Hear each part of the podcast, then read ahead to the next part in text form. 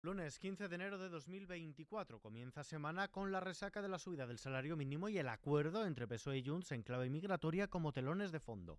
Comenzamos. ISFM Noticias con Ismael Arranz.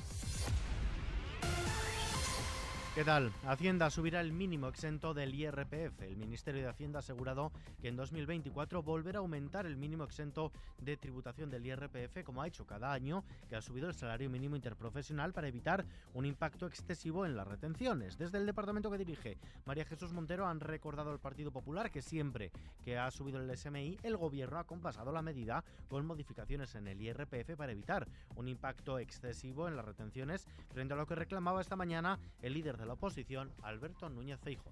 Los ingresos del Estado como consecuencia del incremento del salario mínimo suben en 840 millones de euros. ¿Qué propone el Partido Popular? Y lo va a proponer en Cortes. Incrementar la exención del impuesto de la renta con la misma cantidad de incremento del salario mínimo, para que el 100% del incremento del salario mínimo se lo lleve el trabajador. Por tanto, hay que hacer esfuerzo por parte de los autónomos, empresarios y pymes. Va, de acuerdo. Y también del Estado. Para que el neto, el 100% del incremento del salario, se lo queden los trabajadores. Feijóo aspira a otros consensos políticos. El líder del Partido Popular, Alberto Núñez Feijóo, ha deseado que el acuerdo alcanzado entre su partido y el PSOE para reformar la Constitución y eliminar del articulado el término disminuidos inspire otros acuerdos muy prescindibles, dice, en la política española. El término disminuido en un texto eh, legal es un término que no debe de figurar en él, porque tiene una cierta connotación despectiva porque las personas con discapacidad merecéis eh, figurar conforme a lo correcto en el texto de textos, que es la Constitución, porque mm, lo habéis pedido desde hace tiempo y porque creo que un ejemplo como este, un ejemplo de consenso, pues puede inspirar otros ejemplos de consenso que son muy imprescindibles en la política española actual. Feijóo defiende que es gratificante recuperar la buena política para solucionar problemas, como este acuerdo para eliminar el término disminuidos de la Carta Magna, a la par que también critica la ansia electoral del PSOE. El líder de los populares ha cargado contra este ansia electoral, dice, del PSOE y del gobierno de Pedro Sánchez por responsabilizar a la Junta de Galicia del vertido de pellets, a pesar de que también ha llegado a las playas de Asturias, Cantabria y el País Vasco. Feijóo ha exigido al Ejecutivo un poco de respeto para la gente del mar, tras advertir del efecto reputacional que está produciendo hacia el pescado y el marisco como consecuencia de lo que considera una actuación irresponsable por parte de Moncloa. El PSOE, por su parte, prepara su cita de A Coruña para impulsar la legislatura. En plena precampaña electoral, antes de las elecciones al Parlamento de Galicia, convocadas para el próximo mes de febrero, el PSOE celebra este fin de semana una convención política en A Coruña con el objetivo de impulsar la nueva legislatura y actualizar las políticas socialistas en un momento crucial tras la negociación de los decretos del gobierno con Junts y con las elecciones gallegas y europeas a la vuelta de la esquina. Por cierto, que el secretario de organización del PSOE, Santos Cerdán, va a reunirse en el Congreso con el secretario general de Junts, Jordi Turull, tras pactar ambos partidos los decretos del gobierno en una negociación que incluyó la delegación de competencias de inmigración a la Generalitat desde Ferraz, han confirmado este encuentro sin dar detalles acerca de su contenido y han asegurado que las reuniones entre el PSOE y los partidos que apoyaron la investidura de Pedro Sánchez como Junts serán muy habituales. Pedro Sánchez esta mañana en Radio Nacional. Tenemos un acuerdo de, entendernos, no, no, de, entendernos, de tratar de facilitar la gobernabilidad y de superar, eh, bueno, pues una crisis territorial muy importante. Pero lo tengo con eh, Junts per Cataluña, lo tengo con Esquerra Republicana, tengo también otro acuerdo con el Partido Nacionalista Vasco.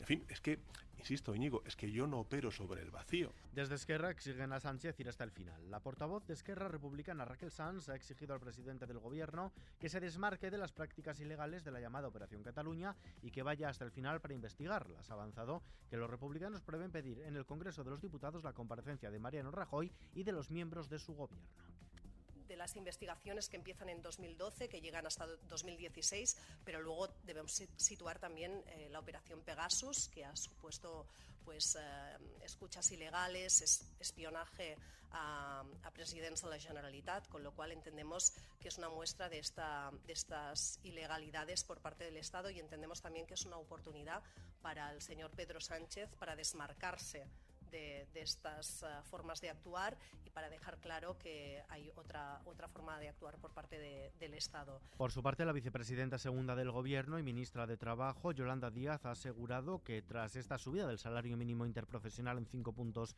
porcentuales, el siguiente paso va a ser la reducción de la jornada laboral.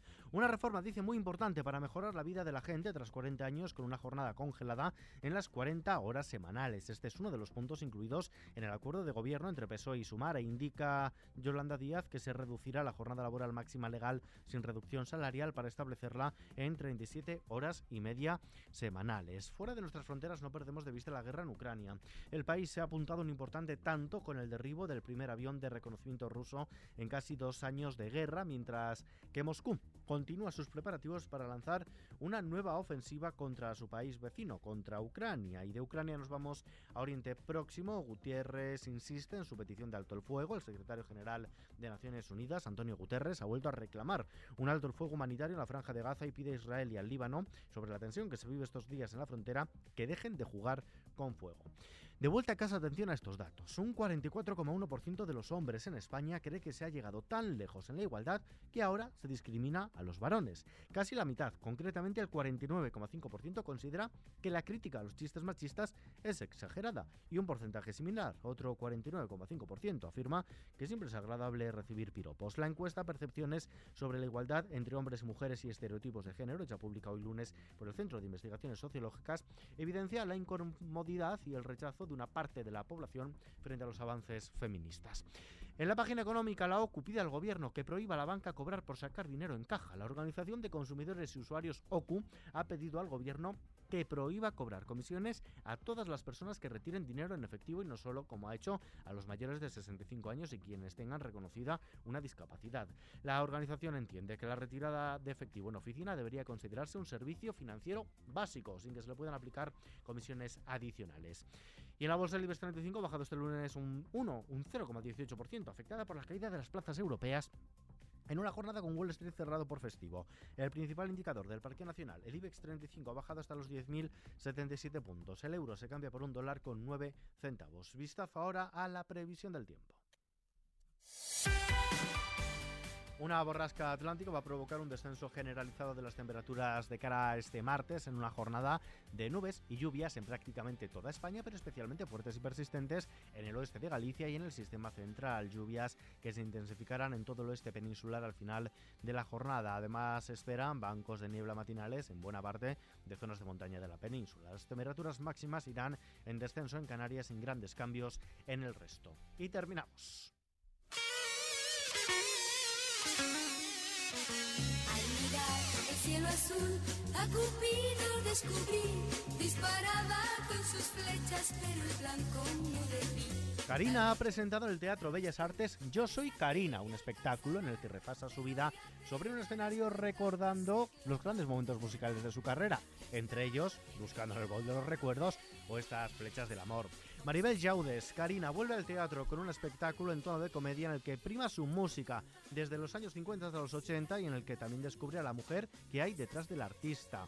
Un artista que tuvo gran éxito en la década de los 60, los 60, los 70 y los 80 en España, México y América Latina, en un espectáculo en el que tampoco faltaron temas como La Fiesta o En un Mundo Nuevo, con el que quedó en segunda posición en Eurovisión 1971, lo que le permitió además rodar su primera película como protagonista.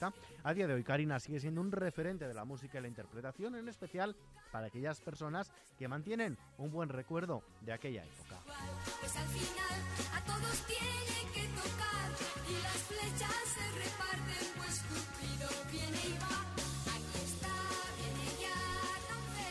Con las flechas del amor de Karina nos despedimos por hoy, pero la información continúa puntual a su cita horaria en los boletines de XFM y ampliada junto a los audios del día aquí en nuestro podcast XFM Noticias. JL García en la realización, un saludo de Ismael Arranz, hasta mañana.